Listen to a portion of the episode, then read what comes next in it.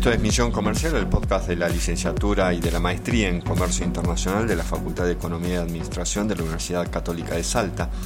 En el programa de hoy vamos a hablar de la propuesta de embajada abierta de la Fundación que dirige Jorge Arguello, quien fuera embajador durante los gobiernos de Fernández eh, de Kirchner, y eh, que ahora, justo unos días después de la primera vuelta de las elecciones generales, ya ha enviado estas propuestas sobre cómo debería ser eh, la política de comercio exterior de la Argentina en los próximos cuatro años. Esto se puede leer en la página web de la Embajada Abierta www.embajadaabierta.org.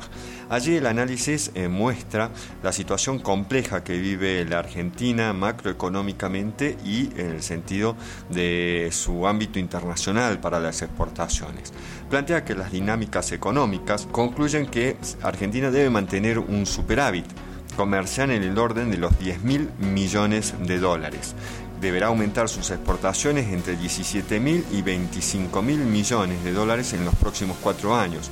Se trata de entre entonces de entre 4 mil y 6 mil millones de ventas externas adicionales por año, lo que equivale a una tasa de crecimiento promedio anual de entre el 6 y el 9% plantea que la mayoría de las exportaciones argentinas, el 60% de las exportaciones, eh, son de productos de manufacturas de origen agropecuario y que por fuera de la agroindustria, Argentina posee importantes oportunidades para incrementar capacidades de exportación en otras actividades con base también a recursos naturales, como es el caso del complejo petrolero, el minero y el pesquero. Respecto al complejo petrolero, habla de vaca muerta, que va a necesitar importantes inversiones, que esto puede llevar a un tiempo para que comiencen las exportaciones. Para ello hay que asegurar seguridad jurídica, eso desde mi parte es muy importante asegurar al inversor extranjero que de acá a dos tres años va a poder sacar las ganancias que obtiene y que no va a haber cambios o cepos que le van a impedir al respecto. También eh, Vaca Muerta plantea un desafío con respecto a la cuestión medioambiental, ya que el tema del el fracking, digamos, está muy atacado, sobre todo en los Estados Unidos, que es el principal país el que más conoce sobre fracking. Por el otro lado tenemos la cuestión de minería, allí plantea las inversiones que van a llegar sobre oro, plata, cobre y también litio. Aquí en Salta esto es un sector que está, digamos, atrayendo mucho dinero. También se necesita aquí seguridad jurídica hacia futuro.